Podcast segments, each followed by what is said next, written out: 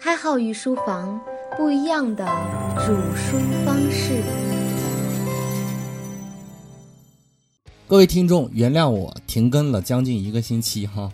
本来是有一个好消息想要告诉大家的，但实在等不下去了，我无法原谅自己无所事事的活着，所以把好消息部分取消掉。我们今天来为博弈论结课。博弈论讲了四十三节，算这一节是四十四节。粗略的算了一下，时长超过了六个小时，将近七个小时的时间。这是开号御书房目前为止最长的一期节目，积累了大量的信息，包括听众反馈回来的信息。我决定花一节的时间为大家解释一下，为什么我们听了那么多博弈论，最后还是无法在日常生活里使用呢？我总结了四种原因，可能这四种原因你同时具备，也可能一个都没有。如果听了这节节目，你依然不能合理的使用博弈论，我建议你留言给我，我再根据你的情况去做相应的分析。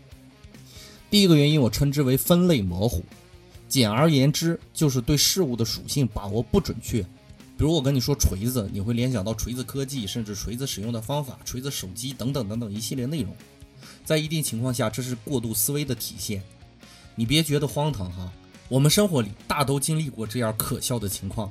比如很多人提到的一个被说烂的词语“互联网思维”，我先不分析这个词语荒谬的程度了哈，重点是分析一下我的世界观。有一句俗话说的非常好，要想观世界，先有世界观。那么我们就来仔细的剖析一下世界观的问题。简而言之，世界观就是我们对世界的思考，这也是我们和动物不同的地方。如果你的世界观并非体系化的，而是碎片化的。你就很容易出现概念混淆、事物分类模糊的情况。我的世界观简单来说是四字真言：道法术器。这个概念我在之前的节目里也提到过，我当时只是简单的解释了一下，现在我再给大家重新解释一下其中的内容。道是指我对世界总体化的认知，比如一些恒定的道理，也就是我们在朋友圈里经常发的那些名人名言，包括我在读哲学类的书籍会接触到一些总体的总结。比如孔子说的“君子周而不比，小人比而不周”；比如老子说的“天地不仁，以万物为刍狗；圣人不仁，以百姓为刍狗”；比如《周易》里写的“天地之大德曰生啊，圣人之大宝曰位啊”这种类型的，都是道的层面。法是指宏观层面对事物进程的理解，简而言之就是战略。比如开号御书房为什么要开办啊？我们要走向哪里呀？要有哪些具体的事情要做呀？你可以理解为我对事物的目标的进程的分解和理解。术呢，就是狭义的技巧。比如我录制节目需要写稿子，那么文笔水平就是术的层面。而我制作语音，包括录制语音，都会有相关的技巧和技能。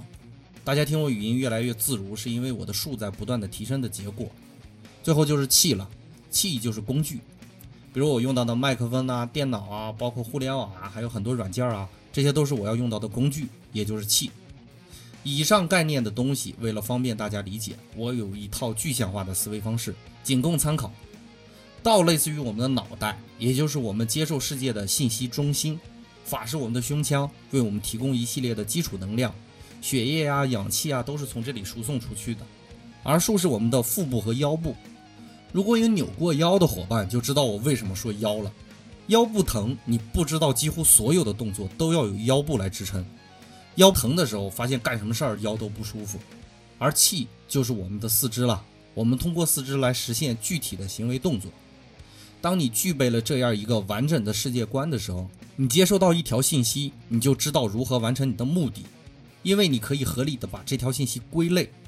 比如在朋友圈看到这样一句话，特别振奋人心，那么你应该相应的知道，这句话只是总体的认知，而并非实际操作守则。你不能听了一句“梦想是要有的，万一实现了呢？”然后就躺在床上成天的做春秋大梦，这是有问题的哈。如果你接受到一个趋势化的信息，比如我们中国未来十年要发扬文化产业，这不等同于你就可以参与到文化产业里来，因为这是个目标，而实现重要的目标，你要考虑你有什么样的技巧，也就是术的层面，而你需要什么样的工具，也就是气的层面。道法术器的属性在很多事物内有可能会体现部分，有可能会兼备。往往兼备道法术器四个属性的物品会被我们高估或者低估。比如书籍，大多数品质良性的书籍都会包含作者对于世界的认知、作者的欲求、作者论述的方法，还有书籍本身是工具四种属性。但是很多人说刘向原来不读书，读书没有用处，百无一用是书生这种说法，因为积累和思考的不够，不足以发生质变，所以这种同时具备四种属性的事物会被我们低估。还有一种被高估的情况，我们来解释一下，就是刚才提到的互联网思维。互联网里的信息有大量的内容是人类对于世界总体的认知，有部分的信息是人类未来目标的思考。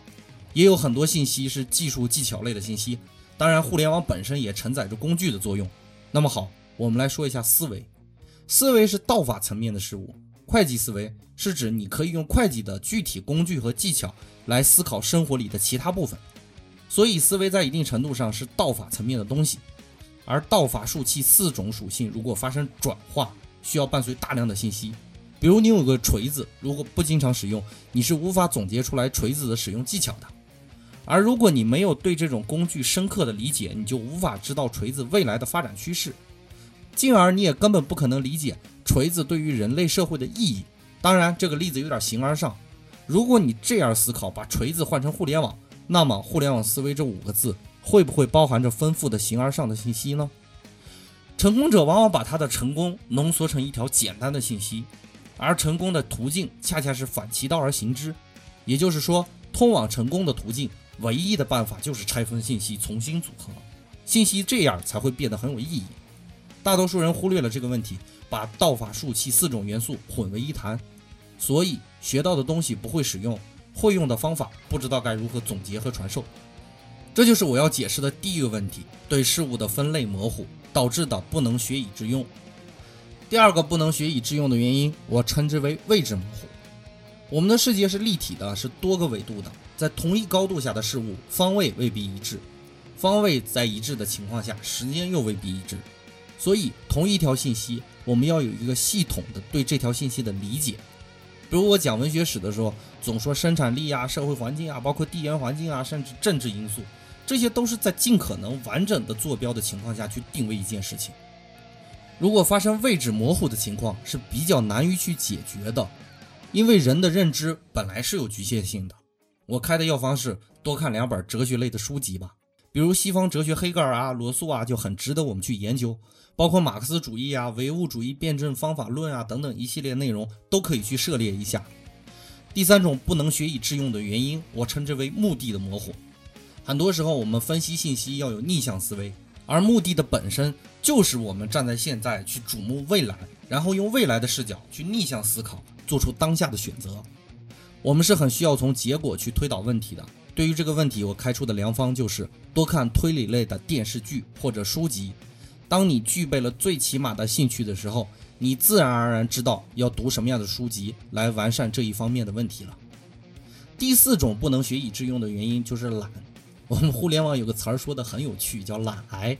懒是懒惰的懒啊，癌是癌症的癌。这一点无需多说，都癌症了，我怎么可能治得好？但是有一点我可以告诉大家，每一节御书房的节目从开始构思到搜集内容，最后成稿，大约需要五个小时的时间。当然，这还不包括校对呀、录音的时间呀。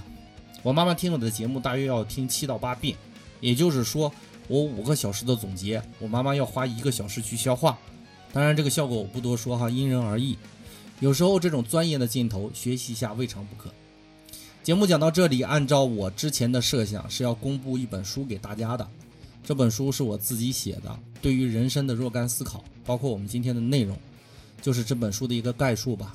但是出版社那边没有讨论到我这本书，所以我无法确定是否出版。等了几天也没等到对方的通知。但是我保证的一点就是，不管这本书出不出版，等我写完这本书，内容我都会在御书房里为大家仔细的讲解，就是主自己的书嘛。有伙伴可能要问了，开浩，你今儿的节目没少提哲学的问题，可是我们一看哲学就困得要死，根本看不进去。这个你当然不用担心了。关于哲学这部分内容，我自己选购了大概二十多本的相关材料，当然这点资料不是全部哈，还有很多材料在路上，还有很多材料我以后会慢慢的购进。明年我可能会花很长的时间为大家主哲学的内容，这部分内容有可能会出成一本书。因为选取的资料太过广泛了，出书也就有意义了。我暂定节目内容为中西哲学史。我可以尝试让孔子和柏拉图对对话，让老子和尼采聊聊天儿，这都说不准哈。但是风格一定会保持开号御书房一贯的风格。你可能要说了，开号哲学这么枯燥，你怎么有信心讲好呢？那我哪会告诉你，你听了四十多节博弈论，所以关注了开号御书房，而博弈论几乎每节的结尾，我都会潜移默化的植入一段哲学的内容吗？当然，一小段你觉得不过瘾不要紧。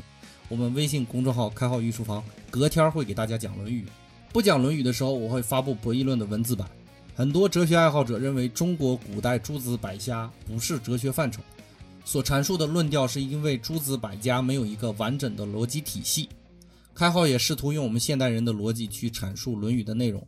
欢迎大家关注“开号御书房”微信公众号。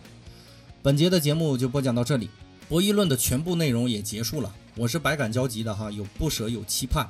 不舍是因为博弈论的内容伴随了我们四个多月的时间，越讲越来劲。很多人也是因为博弈论才订阅了开号御书房。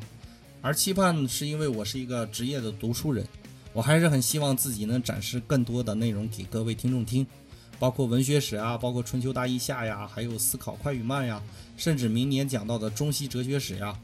而且我个人还有一个特别宏伟的想法。就是把孔子编撰的《春秋》给大家用现代语言讲成一本历史小说，这些都需要用时间去积累了，包括内容还需要完善。我也不知道未来御书房会怎样，但是我有一个方向。正所谓大道彷徨，而我一直在路上。感谢大家一如既往的支持开号御书房，我们下期再见。